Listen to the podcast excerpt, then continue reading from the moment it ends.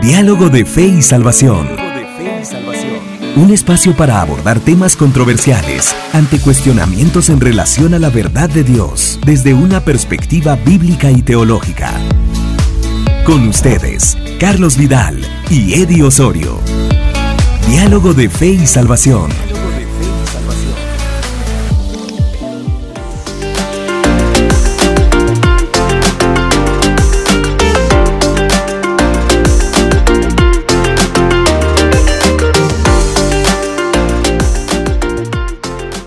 Bienvenidos queridos hermanos a su programa Diálogo de Fe y Salvación. Hoy es un día muy especial que el Señor nos permite de poder estar acá y poder compartir temas eh, importantes, controversiales desde una perspectiva bíblica y teológica. Y como siempre, pues me acompaña mi hermano Eddie Amílcar Osorio. Hermano Eddie, bienvenido a Diálogo de Fe y Salvación.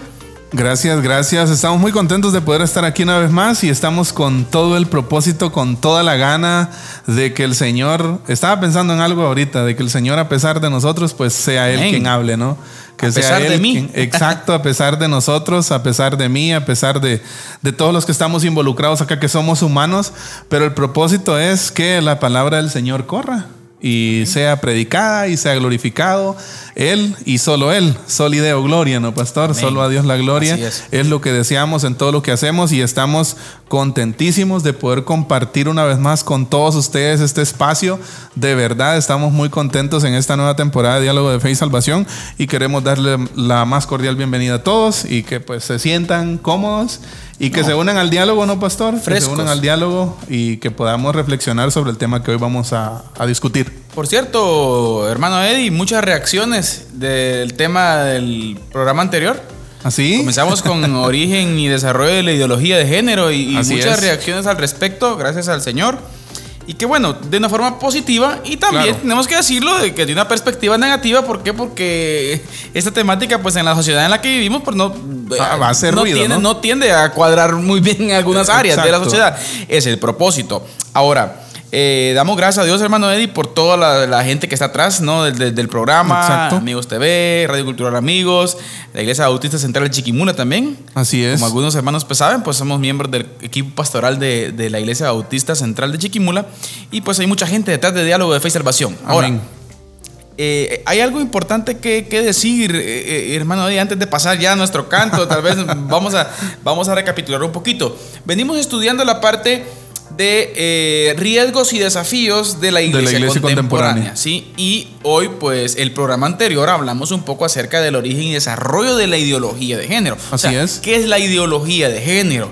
¿Sí? Y, y es algo bien interesante. Yo solo quiero hacer para, para arrancar, eh, eh, a- amados hermanos, una aclaración tal vez. ¿Cuál es el, el- bueno, en el primer programa explicamos cuál es el ser de diálogo de fe y salvación, ¿no?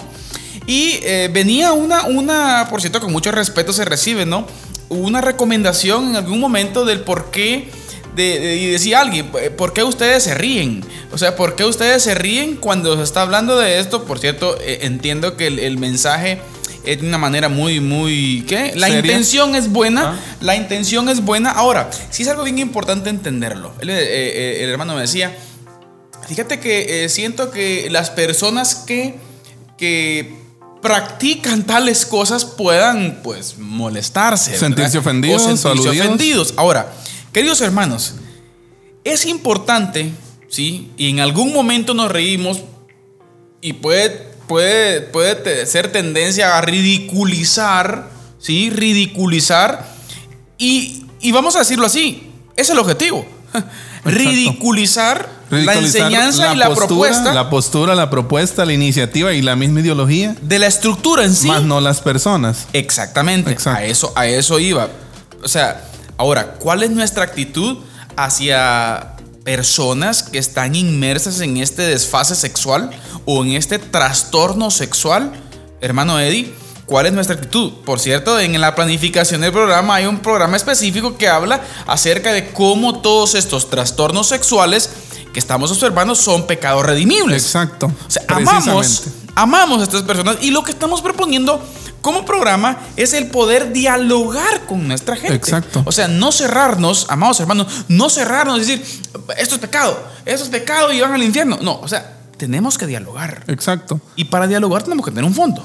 Y precisamente ese es una de las es uno de los objetivos que perseguimos como diálogo de fe y salvación, ¿no? O sea, agudizar ese sentido crítico y analítico de, nosotros como creyentes, que tengamos la capacidad de discutir, que tengamos la capacidad no solo de decirle vos te vas a ir al infierno a alguien, sino también de razonar nuestra fe. Y de hecho, amados hermanos y amigos que nos ven y escuchan, o sea, uno de nuestros propósitos también es que la palabra permee hasta esos niveles, pastor, o sea, llegue hasta esos niveles.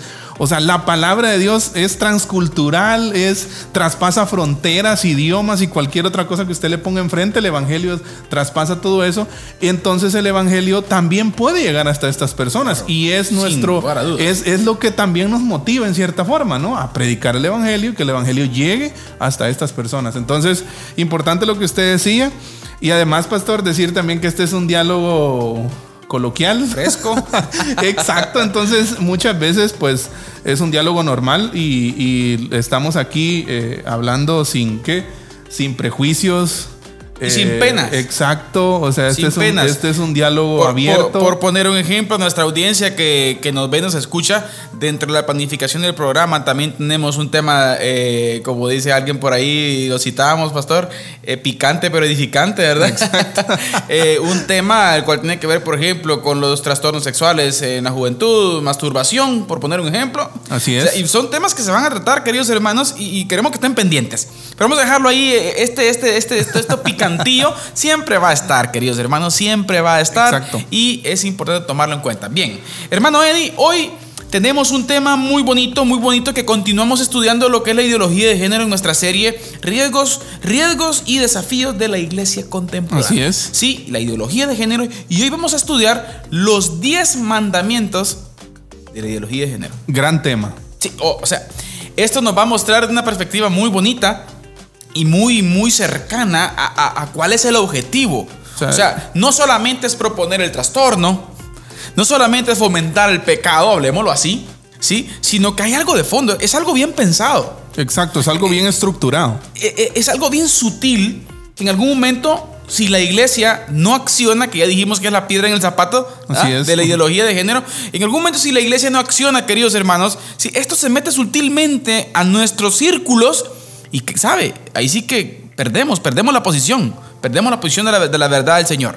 Muy bien, pero es hora de nuestro canto. Así es. Hermano Eddie, un canto muy especial hoy con nuestro hermano Jonathan y Sara Jerez. Totalmente, así es. Hay libertad. Hay libertad. Jonathan y Sara Jerez. Libertad de nuestro hermano Jonathan y Sara. ¿Sabe? Póngale mucha atención al canto. También es el, el, objetivo por el cual se, se coloca, es para que usted sea edificado a través de la letra de estos cantos eh, muy, muy, muy especiales. Así que escuchemos a nuestro hermano, a nuestros hermanos, mejor dicho, Jonathan y Sara Jerez con el canto Hay Libertad.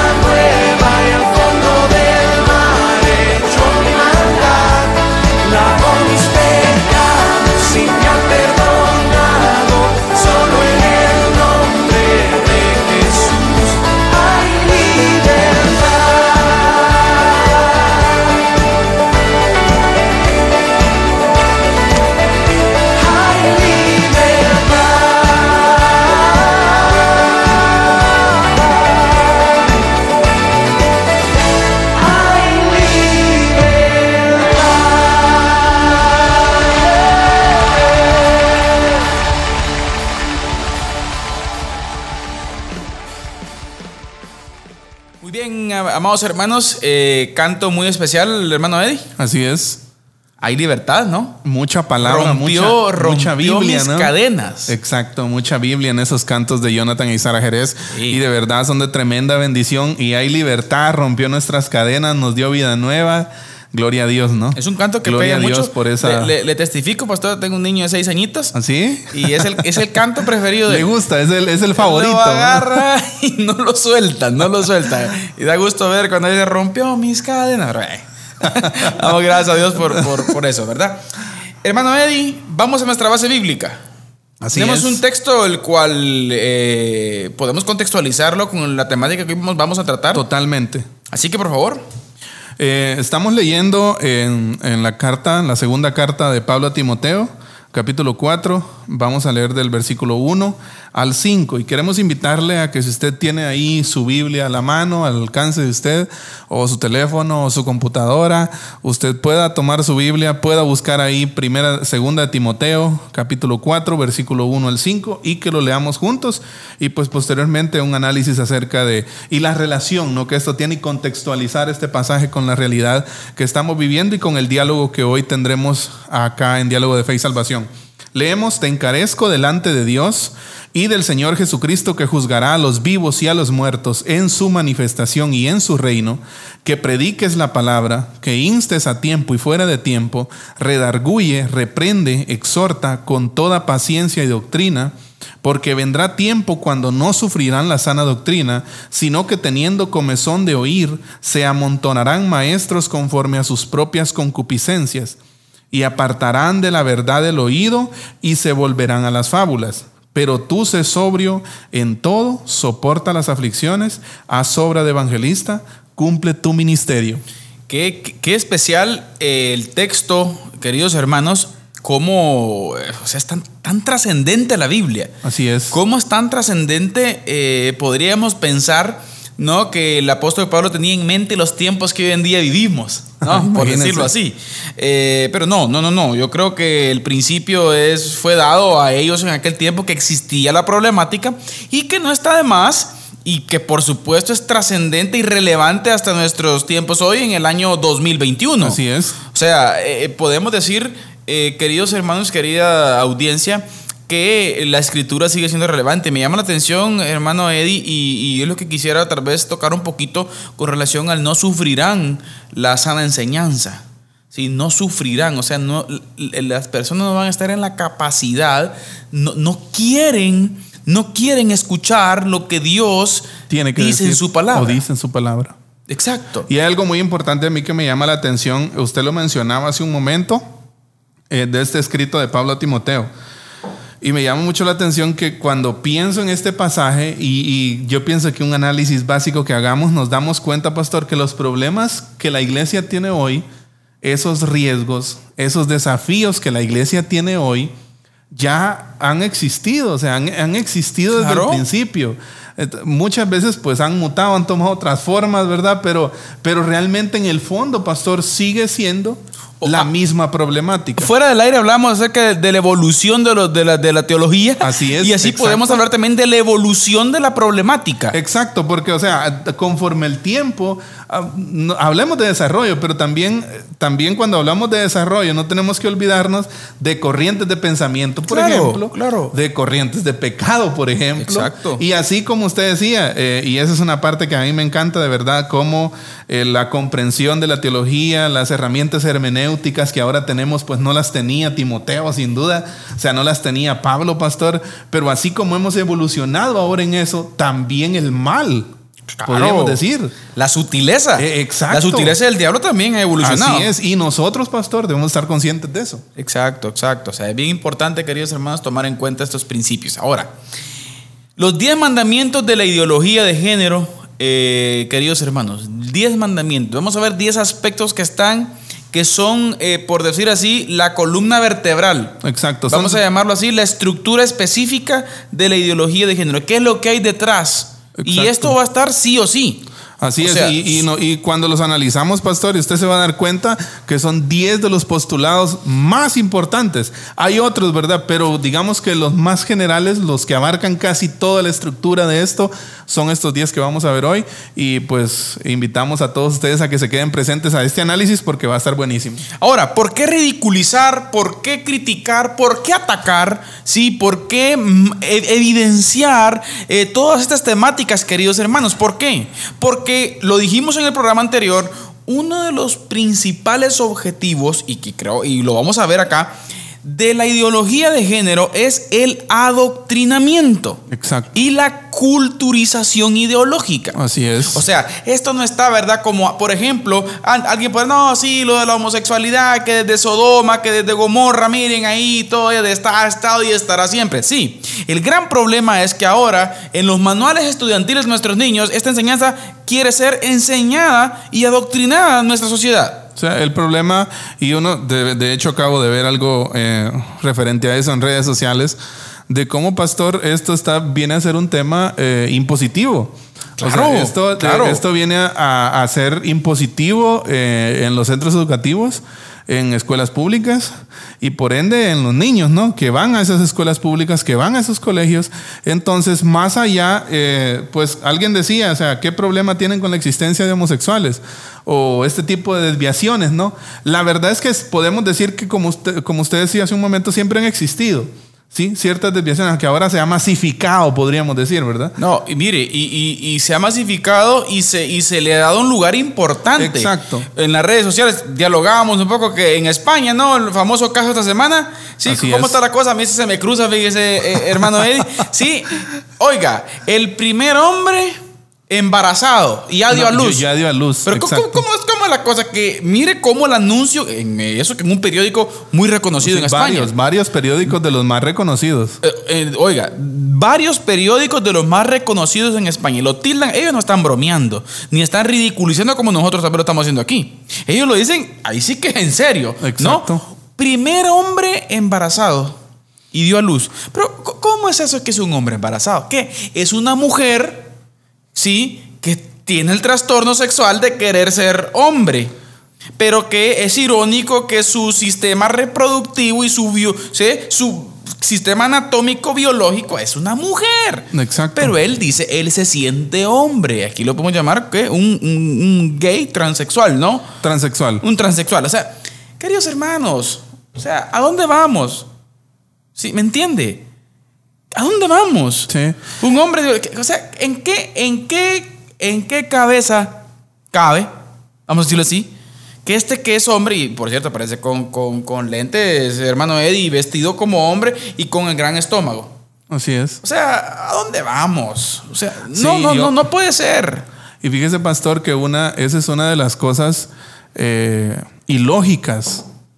Ilógicas, hermanos y amigos que nos escuchan, cosas ilógicas que muchas veces usted no sé, o sea, a mí a veces esto, pastor, vuelvo al punto que mencionábamos al inicio, solo por referencia. O sea, muchas veces a mí como que me, me tiende a dar risa, pero no, no en el sentido de burla, sino en el sentido, o sea, pastor, ¿qué nivel qué nivel de, de, no sé, o sea, no, no sé cómo llamarle, sinceramente. Y volvemos a repetir el argumento, queridos hermanos, y creo que va a ser un argumento que, que, que, muy seguido lo vamos a continuar diciendo. A usted y a mí nos parece ridículo. Exacto. Pero el objetivo de esta gente es de que todas estas enseñanzas y adoctrinamientos que están proponiendo, va a haber una generación que no le va a parecer ridículo. Exacto. Va a haber una generación que no le va a parecer ridículo, sino que normal. O sea, y tenemos que trabajar en eso. Así es. Ahora, bien, pero bien, muchas cosas que decir, pero hermano Eddie, vamos con los 10 mandamientos de la ideología de género. Y por favor, yo le quiero pedir que usted nos comparta el primer mandamiento, cuál está picante. Ah, a ver si no le escriben por eso WhatsApp personal a algún grupo de hermanas. Hermano Eddie, por favor, adelante. Bien, eh, el primer, primer mandamiento que son los postulados de, la, de esto de la ideología de género, hablamos de feminismo radical. Feminismo radical, exacto. Feminismo radical. ¿De qué estamos, a qué, de qué estamos hablando cuando eh, mencionamos feminismo radical?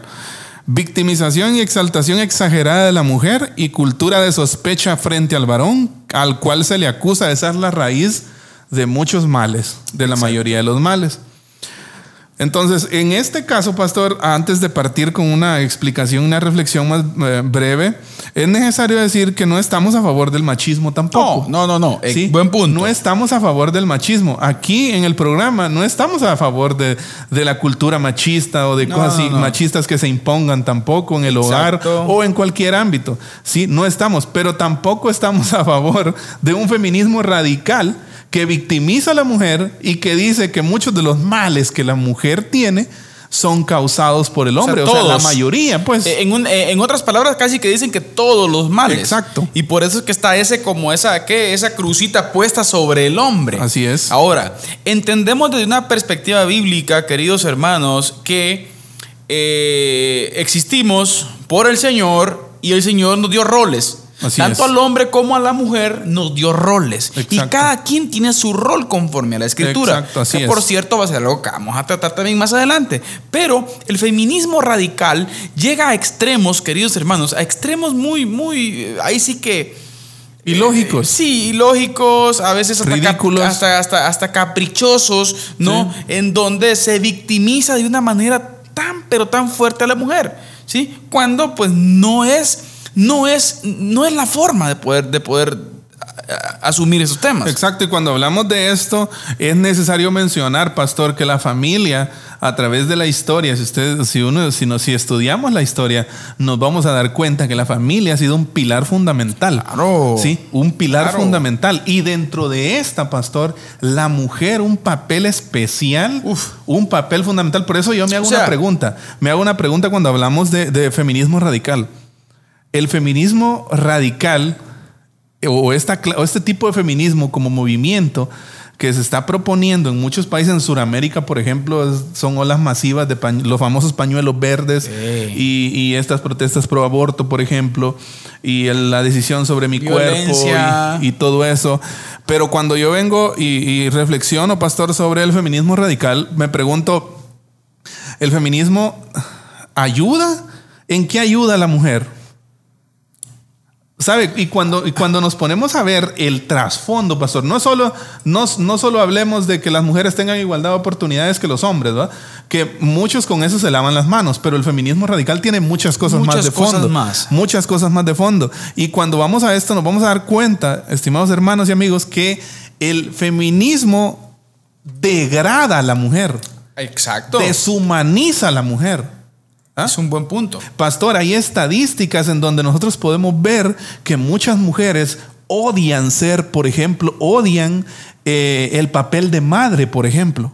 Jovencitas que hablan en contra, por ejemplo, del papel de madre cuando, pastor, em, Respetamos, por supuesto, ¿no? Cada quien tiene el derecho a pensar libremente, pero lo que estamos en contra así de, de esa imposición que se quiere generar. Imposición ideológica. Exacto. ¿Por qué? Porque muchas jovencitas hoy vemos que fruto de esta imposición que se está dando y esta normalización de todo esto, eh, no, no quieren eh, entrar en ese papel de madres, ¿sí? En ese papel y estamos hablando, pastor, de un papel, le voy a decir así, yo lo veo como un sublime, ¿no? Natural. Algo, especial. Y pastor, es como, yo lo veo así como el punto, uno de los puntos más álgidos de la mujer en la familia. Ahora, o sea, esa maternidad. Es importante decirlo que el propósito de ellos es desaparecer la familia. Exacto. O sea, va, todo por ahí. Exacto. Así que eh, el feminismo radical sí tiene un componente, es uno de los componentes de la ideología de género, uno de los mandamientos de uno la ideología. de los mandamientos. Ahora, hay que, sí, hay que dejarlo bien claro, eh, amados hermanos. ¿sí? No es que estemos en contra ¿sí? de todo lo que implica eh, la acción machista hacia la mujer. No, no estamos de acuerdo con eso.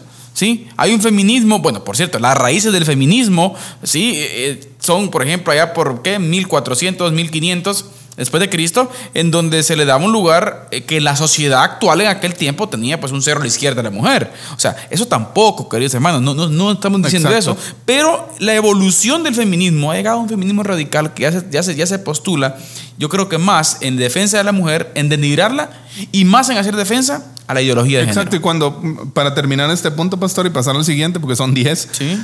Eh, cuando hablamos del machismo estamos hablando de un extremo. Exacto. Pues la solución a ese extremo no es irnos al otro extremo. ¿sí? Y si estamos pensando en eso, usted se va a dar cuenta que la misma lógica nos contradice, pastor. ¿Sí? La misma, el, un mismo análisis lógico nos contradice a nosotros mismos. O sea, un extremo no se va a resolver con otro extremo.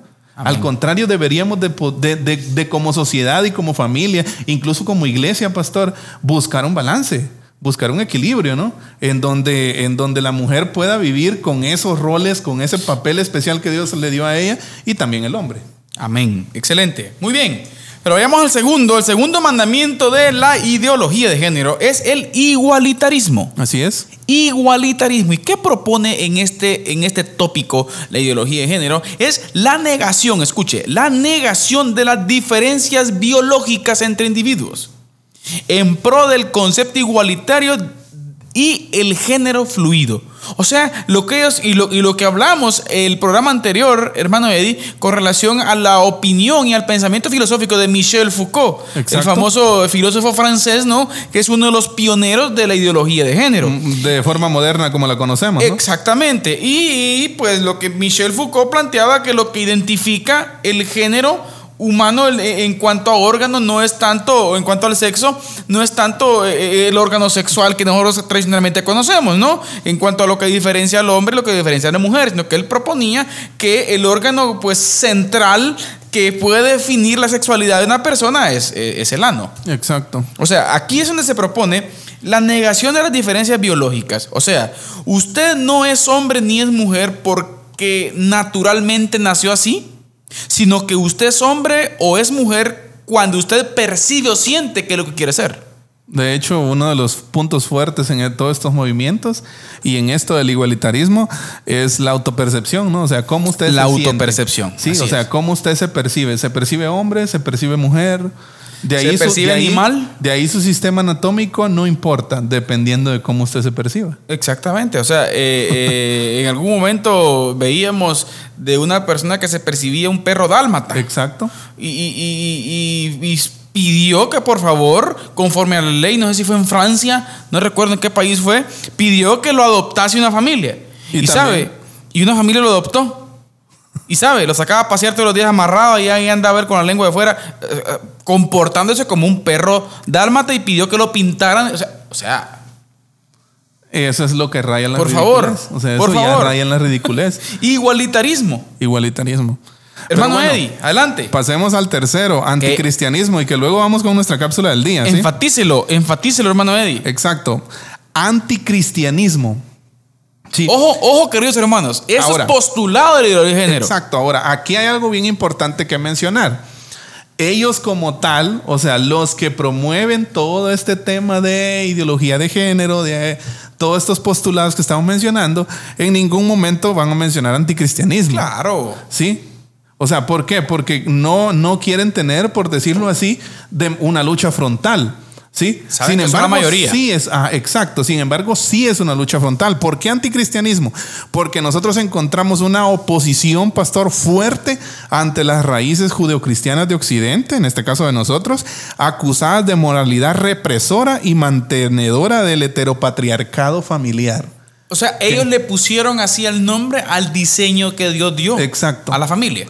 Exacto. Heteropatriarcado, ¿sí? Familiar. Tremendo, ¿no? Y es que sabe, eh, estaba precisamente leyendo un análisis de esto, del heteropatriarcado, de cómo, de, y, este movimiento es precisamente lo que dice, de que la familia es una cárcel muchas veces para el ser humano, ¿sí? Pastor, cuando vemos, pastor, no, eh, no, no sé si está algún sociólogo escuchando, viéndonos, pero pastor, si usted estudia ciencias sociales, se va a dar cuenta de que la familia juega un papel fundamental, pastor.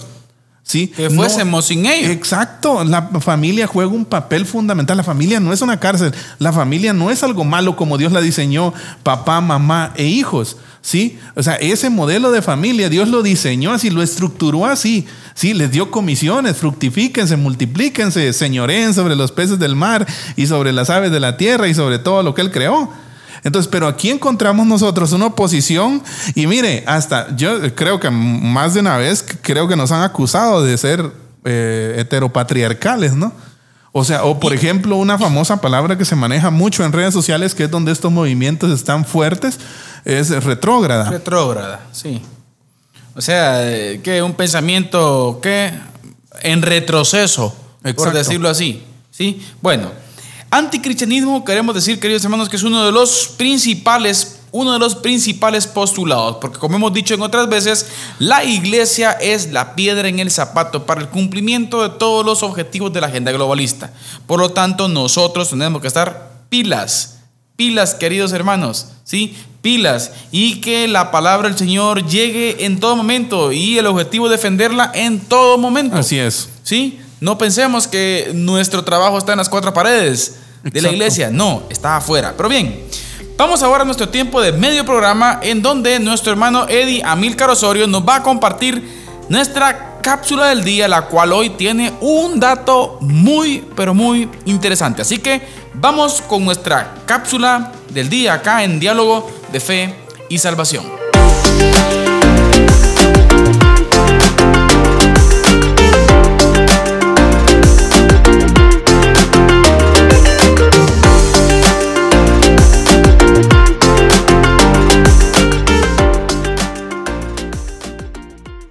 Bien, hermanos, estamos hoy en nuestra cápsula del día, aquí en Diálogo de Fe y Salvación. Recuerden ustedes que la cápsula del día acá en Diálogo de Fe y Salvación es un espacio eh, que aprovechamos para darles, dejarles ahí una puntada, un pincelazo de un tema picante, de un tema interesante, algunos datos eh, importantes para nosotros como comunidad cristiana, como iglesia.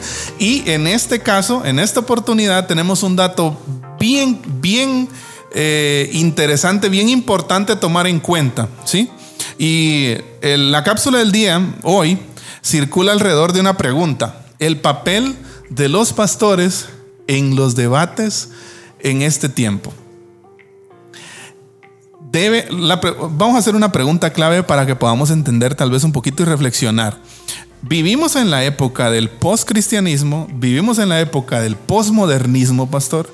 Vivimos en la época de eh, la verdad líquida, o sea, una, no hay verdades absolutas en el mundo actualmente. Eh, solo pues, nosotros tenemos que ser promotores de esa verdad absoluta, de la verdad bíblica. Pero muchas veces entra en duda entre si un pastor debe o no opinar acerca de los diferentes debates, por ejemplo, que se dan en las redes sociales. ¿Qué hace un pastor cuando ve, por ejemplo, una publicación o algo o un debate eh, de ideas, un debate moral, un dilema ético en redes sociales, por ejemplo, porque la mayoría de pastores pues tiene presencia ahí? Entonces la pregunta es, ¿participar o no participar? Como pastores, ¿qué hacemos? ¿Nos sentimos reacios a hablar? O sea, ¿no hablamos? ¿Por, ¿por qué no hablamos? ¿Por qué en su momento no debatimos? ¿Por qué en su momento no exponemos? Y surge una importante pregunta. Grupo Barna ha hecho eh, un montón de investigaciones en cuanto a esto Y fíjense qué importante es, eh, es ver lo que ellos han descubierto. Barna ofreció a los pastores cristianos una lista de acciones específicas relacionadas con el compromiso social y político y preguntó a cada pastor si se consideraba parte de su función. Y miren, una mayoría de pastores siente que tiene la obligación de abordar estos temas y debates en redes sociales. ¿Sí? Pero esta mayoría, hablemos, bueno, hablemos de un 50%, un 65% le da Barna, que dice, el grupo Barna da un 65% de porcentaje a los pastores que sí quieren hablar de temas controversiales, que sí quieren exponer o debatir dilemas éticos y morales en redes sociales o en otros círculos, pero muchas veces estos pastores tienen miedo. Y fíjese, ¿de dónde viene el miedo de, esto, de, los pastores que, que tienden, que quieren abordar estos debates? Vienen principalmente de dos sectores. Primero, de la gente de afuera posiblemente muchos, muchos pastores que quieran involucrarse en debates eh, éticos y morales o políticos o cualquier cosa en redes sociales, pueden estar pensando ahorita mismo, incluso si usted es pastor, puede estar pensando ahorita mismo que si tiene alguna discusión sobre un tema de estos controversiales en redes, va a ganarse el odio de la gente que está fuera de la iglesia, dígase del mundo. ¿Sí? Eh, y ese es, una ese es uno de los, de los frentes de donde, de donde los pastores perciben miedo. Pero fíjese usted, de, ¿cuál es el otro frente de donde los pastores también perciben miedo? De la gente que está dentro de la iglesia. Y este es un dato interesante y un poco perturbador, como diría un youtuber famoso por ahí este sí es un dato perturbador. ¿Por qué? Porque muchas veces también la feligresía, los, la membresía de la iglesia también limita que el pastor pueda involucrarse en la exposición y debate de ideas éticas y morales y bíblicas, por supuesto, en redes sociales.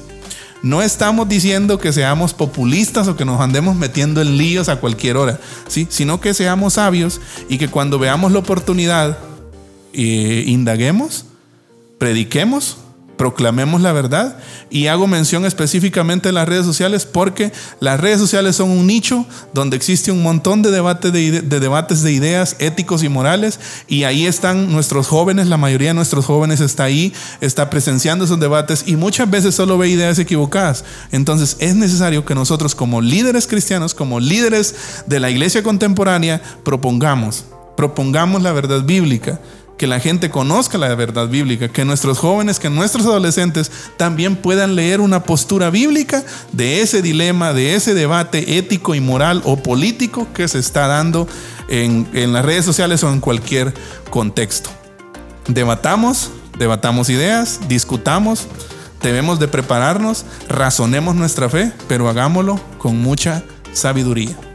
Esta ha sido nuestra cápsula del día aquí en Diálogo de Fe y Salvación. Los invitamos a que se queden, que continúen con nosotros porque se viene la segunda parte de los 10 mandamientos de la ideología de género.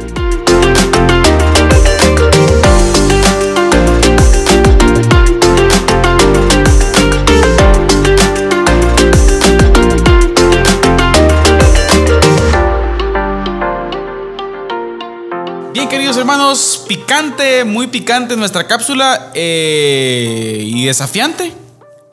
Pastores. Así es. Líderes. Sí. Cristianismo general. Pastor, argumente. Y lo, que, decíamos, pastor. Argumente. No estamos hablando de hacernos ahí, ¿qué? De querer hacernos populares en redes, sino de simplemente exponer la verdad bíblica. ¿Sí? Cuando de una manera sabia, de una manera prudente, podemos. Bueno, es el contexto en que vivimos y ¿qué le vamos a hacer? Pues afrontarlo, ¿no? Así es. Sí, la nueva era de la misión. La nueva de la iglesia. Tiene que estar ahí presente uno. Muy bien. Pero eh, ánimo a todos los eh, pastores, líderes, personas que nos ven. Eh, ánimo, ánimo, hay que hablar. Pero por supuesto, para hablar hay que tener argumentos. Exacto. Y es ahí donde viene pues, lo, que, lo que se ha venido argumentando anteriormente, es que importante es leer, qué importante es prepararse. Prepararnos, capacitarnos. Qué importante es documentarnos como creyentes, entender los tiempos. Así es. Hermano Eddie. Bien, pero continuamos con los 10 mandamientos de la ideología de género y hoy pasamos a otro. Ya hermano Eddie explicado un poco del anticristianismo y hoy pasamos al homosexualismo. ¿Sí? Así Ahora. Es.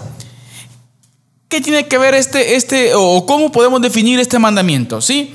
La promoción hasta límites exagerados de la cultura homosexual. Dígase así, las personas LGTBI. Y podemos definir estas palabras, pastores, que son lesbianas, gays, transexual, bisexual e intersexual. Así es. Ahora, oiga, la promoción exagerada, y lo mencionábamos hace un, programa, el programa anterior, si no estoy mal, hablábamos un poco acerca de cómo hoy en día en el sistema de, de entretenimiento de las películas siempre hay un personaje, ¿sí? Homosexual. Así es. Y que es puesto muchas veces como víctima ante el supuesto sistema heterosexual. ¿Sí? o, ante el heteropatriarcado. O sea que todas estas tendencias se proponen como víctimas del sistema. Víctimas del, de lo que ellos llaman heteropatriarcado. Y sabe, ahorita esta semana, si usted se dio cuenta, hubo por ahí una, una famosa, eh, ¿cómo le llaman? Es una campaña, ¿no? En contra del racismo, en contra de las ofensas en las redes sociales. O sea que eh, ahora está proponiendo que usted no puede decir nada en contra de alguien. Sí, no, y de hecho, y eso es, es, es eh, está a la vista de todos, ¿no? O sea, muchos nos damos cuenta de que, por ejemplo, las redes sociales ya empiezan a censurar ciertas palabras que los algoritmos de, diseñados por estas personas eh, que manejan las redes sociales detectan como palabras ofensivas. Exacto. Sí, por eso vivimos, eh, alguien, eh, alguien ha dicho que vivimos en la generación de cristal, ¿no? Ah. De que tenemos una generación de cristal. tema, por cierto, en la planificación, hermano. Así es, una generación, hermanos y amigos, que se ofende por todo.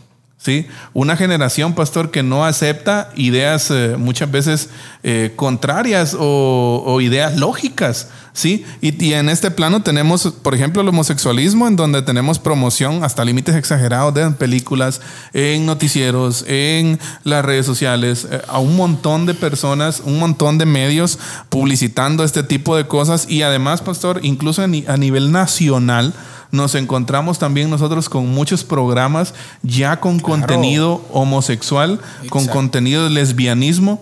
Incluso, pastor, lo decíamos, yo creo que hace un par de programas lo decíamos, de que incluso en el medio nacional también ya existen ONGs que se dedican específicamente a la promoción, a la defensa de la cultura homosexual y lesbianismo y todo esto de LGTBI. Exactamente. Dato específico, el año pasado, el año 2020 específicamente, sí tenemos eh, un contacto de eh, la madre de un hermano que trabaja eh, en el hospital Roosevelt, ¿sí? En el hospital Roosevelt, ¿sí? Y un famoso diputado, ¿sí? que es muy conocido, por cierto, y vamos a decir su nombre, es Aldo Dávila, ¿sí? que es declarado homosexual y que está en el Congreso peleando los derechos de esta Promoviendo gente. ese tipo de leyes. Eh, promueven que dentro del hospital gratuitamente se le apliquen las hormonas a niños que tengan el deseo de cambiar su identidad sexual. Imagínese. Muy bien, pero bien, vamos a dejarlo porque si no, no terminamos. Hermano Eddie, siguiente mandamiento de la ideología de género. Eh, colonización ideológica. Interesante. queremos que pongan mucha atención a esto de verdad. Por favor. Colonización ideológica. Hay que imponer programas de adoctrinamiento desde la infancia para crear una nueva forma de pensar en nuestros hijos y futuras generaciones. Y pastor, les soy honesto, en esta parte han avanzado. Claro, claro, claro, claro, claro. Y es que pastor, da, de verdad da hasta escalofríos ver cómo esta gente tiene como uno de sus objetivos, le voy a decir así, primordial los niños. ¿Sí? Y, lo, y pelean incluso en Guatemala, ya encontramos algunos libros de texto, ¿no? Tuvimos la oportunidad de compartir con nuestra iglesia eh, un video del sistema educativo en Bogotá, Colombia. Así es. Sí, si no estoy mal. Sí, no sé si es en Bogotá o en Medellín. Sí, pero un video específico en donde explicaba que el niño puede hacer lo que quiera. Y en ese video explican, por ejemplo, mira, anteriormente se decía que solo hombre y solo mujer y que de acuerdo a tus órganos tú eres identificado, pero ahora te decimos que no, que todo ha avanzado. Y el video explícito, oiga, para niños de kinder. Exacto. Incluso, pastor, en ese mismo, en ese mismo, en ese mismo tipo, bueno, en esa misma investigación que hacíamos acerca de, del avance de, la, de, de, esto de la ideología de género y la colonización ideológica en Latinoamérica, nos dimos cuenta que, por ejemplo, ya en varios países de América del Sur eh, ya no hay división, de, por ejemplo, de los sanitarios, ¿no? Uh. Que, que habían sanitarios dedicados especialmente para niños, o sea, masculino y femenino, como tradicionalmente lo hemos conocido, ¿no? Es que quitemos Sino la que- palabra tradicional. Es que quitemos la palabra tradicional. Es cierto, es Es, que lo que la naturalidad dice. Exacto. Lo que la naturaleza humana dice. Exacto, pero pastor, y, y podríamos des- y podríamos nosotros pensar, no, pero eso no tiene significado. La verdad es que esos son pequeños pasos con grandes significados para el avance de esto de la ideología de género. Colonización. Colonización, o sea, el objetivo de, de- de enseñar, Ahora bien, adoctrinar. exacto, ahora bien, quiero hacer una como contraposición a la doctrina, a esta colonización ideológica. Nosotros estamos colonizando. Estoy hablando de la iglesia. Estoy hablando de la iglesia. Estoy hablando de nosotros como cristianos. ¿Estamos nosotros colonizando? Usted entró ahorita a terreno, eh, hermano Eddie, en el cual significa que no vamos a terminar el tema de hoy. Voy. Mire, solo por poner un ejemplo, según las estadísticas, según las estadísticas, mire, en la- las inversiones que hacemos como iglesia, hablemos de como iglesia y eso va a dar una pauta para entender afuera, lo que hacemos afuera. Exacto. Las inversiones de la iglesia. La iglesia en el sector que menos invierte en la administración y enseñanza es en los Es en los niños. Nos importan más los grandes. Exacto. Que estén bien los grandes, porque como son los que dan las ofrendas, ¿verdad? Son los que diezman. Entonces, importa que estén cómodos los grandes, pero no los niños. Exacto. Y es por eso que llegan los procesos de eh, la, Colonización. la- la mariposa que hemos dicho, ¿no? El efecto efecto mariposa, que el niño cuando llega a cierta edad, pues, pues el pensamiento, otro tipo de pensamiento, gana. Exacto. Ahora, ahora, ¿por qué pongo el ejemplo de la iglesia? Porque imagínense que si no invertimos en niños en nuestra propia casa, ¿qué, qué vamos a tener la intención de sumergirnos en el sistema educativo? ¿Sí? O de igual forma de proponer proyectos misionales con niños. Exacto. ¿Ah? Y es una de las grandes luchas que la iglesia tiene que tener hoy. Así sí, es. tenemos que avanzar, así como tiene que haber una colonización ideológica. El Señor nos ha mandado a nosotros también a poder ser sal y luz a todo el mundo Así y es. enseñar a nuestras futuras generaciones, hermano Eddie. Y esta es una parte que sinceramente me, me reta cada vez que, la, Claro, que, que sí. pienso en ello, porque cuando pensamos en adoctrinamiento, eh, precisamente estaba yo investigando esta palabra de adoctrinamiento, dice que en cierta forma todos recibimos algún tipo de adoctrinamiento. Claro. De, de nuestros padres, por ejemplo, ¿no? Pero ese adoctrinamiento puede ser bueno o puede ser malo. Es que mire, Ese adoctrinamiento puede ser destructivo. Exacto. O también puede ser constructivo. Entonces, ¿por qué estamos hablando de que si estamos... ¿Por qué estamos hablando si estamos adoctrinando nosotros como iglesia? ¿Por qué, pastor? Porque ahí es donde estamos perdiendo la batalla. ¿sí? Estamos perdiendo la batalla.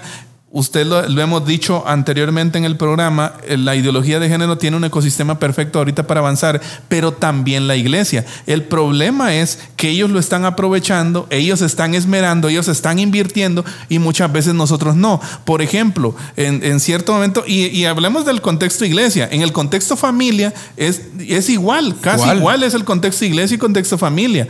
Pensamos muchas veces que el colegio cumple la función completa de educación a los niños, ¿sí? Y no es así, no es así. Los padres juegan un papel muy importante, por eso en cierto momento eh, yo leía algo, una, un ejemplo de esto, y una pregunta. ¿Quién educa a tus hijos en, tu, en la casa?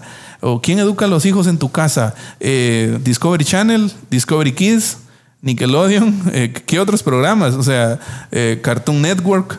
O sea, YouTube. Exacto. Y todo esto, pastor, está, no- se nos está saliendo de las manos. hermano Eddie, tuvimos la oportunidad, por cierto, eh, eh, de, de- de ver un curso en el seminario que se llama Ministerio Infantil. Por cierto, un saludo especial para el profesor eh, licenciado Maynard Salguero.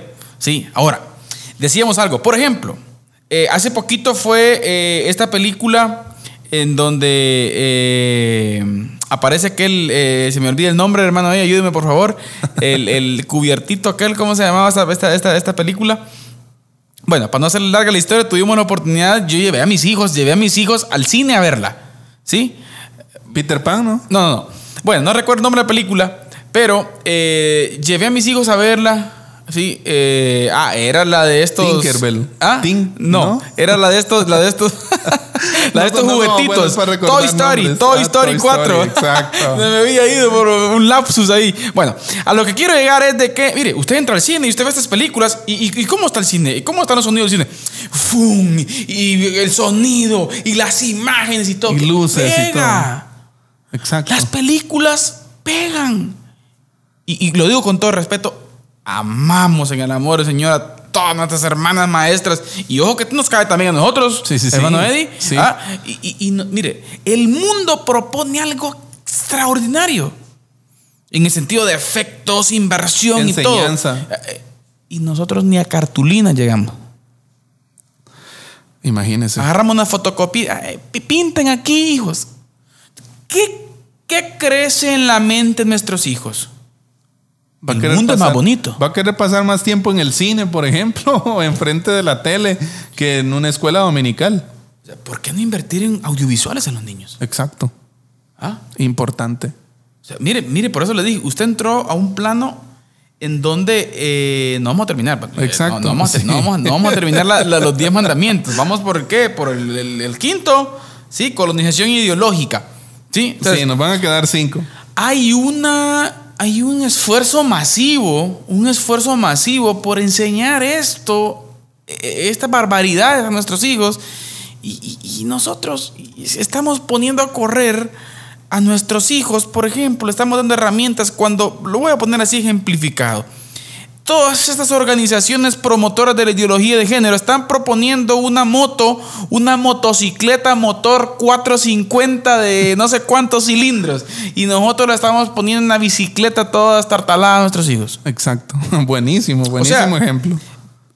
Tenemos que ser nosotros pilas también, hermanos. Exacto. me- eh, en, en su momento hacíamos un análisis de todo esto, pastor, haciendo, entrando en el contexto de, en el contexto de iglesia. Y me quedo con dos palabras, actividad y agresividad. Claro. O sea, esta colonización ideológica, este adoctrinamiento está siendo activo y agresivo. Agresivo. Nosotros no podemos aspirar a menos. Sutil. Exacto. Inteligente. Exacto, nosotros no podemos estar pasivos. Nosotros no podemos estar como en su momento usted lo decía en la maca espiritual, pastor. ¿Sí? Tenemos que movernos. Pensemos, hermanos, y, y esta es una invitación directa para usted como pastor, para usted como líder de jóvenes que nos ve. Pensemos de verdad en cómo podemos eh, enseñar, capacitar a las nuevas generaciones, predicarles la Biblia a las nuevas generaciones. Claro. Eh, no sé, buscar maneras creativas de enseñar la Biblia, pero que el mensaje esté llegando, pastor. Que el mensaje esté llegando a ellos y que ellos puedan aprender, ¿sí? De verdad, les digo, o sea, ah, nos hace, es posible que hasta nos haga falta un poco de pasión y entrega en eso, Claro, pastor. claro, sin lugar Lo a dudas. Necesitamos. Eso es, eso es clave. Lo eso es clave. necesitamos, ¿sí? Necesitamos eso. Sí, o sea, ¿cuánto invertimos? ¿Cuánto invertimos? Yo creo que la iglesia de hoy en día debe analizar cuánto invertimos en los niños. Exacto. Sí, ¿por qué estás diciendo todo ¿Cuánto de esto, queridos hermanos? presupuesto? Porque eh, estas organizaciones o la ideología de género propone una colonización ideológica. Y están invirtiendo Y, y- y- y el, muchísimo. y el- el objetivo y el foco del ataque son los niños. Son los niños. Y mire, qué sutil. ¿Por qué? Porque es la generación que viene. Exacto. Y son las generaciones que vienen, ¿no? Para adelante. Y, y es un gran problema, queridos hermanos. Ahora, creo que es tiempo de reflexionar. Sí. Creo que es tiempo de reflexionar y pensar qué acciones vamos a tomar. Y ser intencionales, pastor. Claro, No, no no, no, tirar. eh, No como- podemos ser pasivos. Como alguien decía, no, no estar disparando al aire, ¿sí? Bien. O sea, hay que apuntar bien y hay que ser intencionales en todo el trabajo que se haga, ¿sí? Así es. Bueno, queridos hermanos, el tiempo ha llegado a su Nos- fin. nos come el tiempo a nosotros eh, siempre. No pudimos terminar los 10 mandamientos por culpa, hermano Eddie. No, eh, creo que se, se amplió un poco. Eh, vamos a continuar nuestro próximo programa si el Señor nos lo permite. Pero queremos animar, queremos animar a la iglesia a poder, a poder tomar en cuenta, a poder sentarnos, a poder reflexionar cuál está siendo nuestro, ojo, no, no voy a decir nuestra reacción, porque nos, contradeci- nos contradecimos. O sea, cuál está siendo nuestra propuesta. Exacto. Nuestra propuesta de, de- de- de- de enseñanza, de enseñanza. Y, cuando digo esto, queridos hermanos, no solo lo estoy diciendo a, enseñanza hacia los, hacia los niños de la iglesia, no solamente hacia los niños de la iglesia, nuestra propuesta hacia la sociedad en que vivimos. Exacto, así es. La iglesia no puede quedarse estancada. Estancada, debe proponer. Así que, ánimo, queridos hermanos, hermano Eddie, palabras finales. Me despido eh, con, con, algo que, que, me parece muy interesante. Queremos invitar que en nosotros, pastor, esté esa, ese cosquilleo, ¿no? De proyectarnos a la sociedad con propuestas de valor. No podemos vivir de cultos, hermanos. No podemos vivir de cultitos. La misión no ha sido reducida a, por favor, no reduzcamos la misión, mejor dicho, a, a, cultear. Exacto. No podemos vivir de cultos. Tenemos que hacer propuestas de valor, tal como ha sido, pastor, en las épocas tan trascendentales de la iglesia. ¿sí? Infiltrarnos en la sociedad. La iglesia tiene que hacer propuestas de valor, de principios y valores bíblicos a la sociedad. Me despido con eso y animémonos. Sí, tenemos una tarea dura, un desafío grande, pero debemos de enfrentarlo, debemos de tomarlo, porque para eso estamos aquí, para hacer sal y para hacer luz. Muy bien. Queridos hermanos, esto ha sido nuestro programa del día de hoy, Diálogo de Fe y Salvación. Muy contentos. Amén. Esperamos en Dios poder sacar muchos principios prácticos. Déjeme decirle que si estamos exponiendo aquí, también nosotros salimos edificados. Sí, sí, sí. Salimos retados, muchas veces por ahí sin chaseados también, ¿verdad? Así es. Así que eh, un ánimo especial a usted que nos ve, que nos escucha, no sabemos en qué lugar, a que usted pueda cuestionar su iglesia. Y ojo que no estoy planteándome como criticón, ¿verdad, eh, hermano Eddie?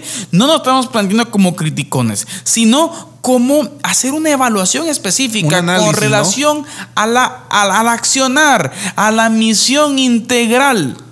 de la iglesia en la sociedad en que vivimos. Así es. ¿Cuál está siendo nuestro mayor impacto en la sociedad en que vivimos? ¿Hacer cultos?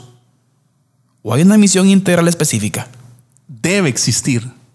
Queridos hermanos, esto ha sido diálogo de fe y salvación, siempre recordándoles que la expresión más alta de alabanza y adoración a nuestro Dios es la obediencia. La obediencia. Que el Señor les bendiga.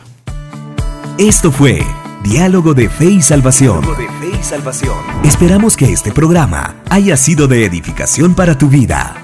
Síguenos en nuestras redes sociales y encuentra nuestro contenido en YouTube, Spotify, Deezer, Apple Podcast, Radio Cultural Amigos y Amigos TV. Diálogo de Fe y Salvación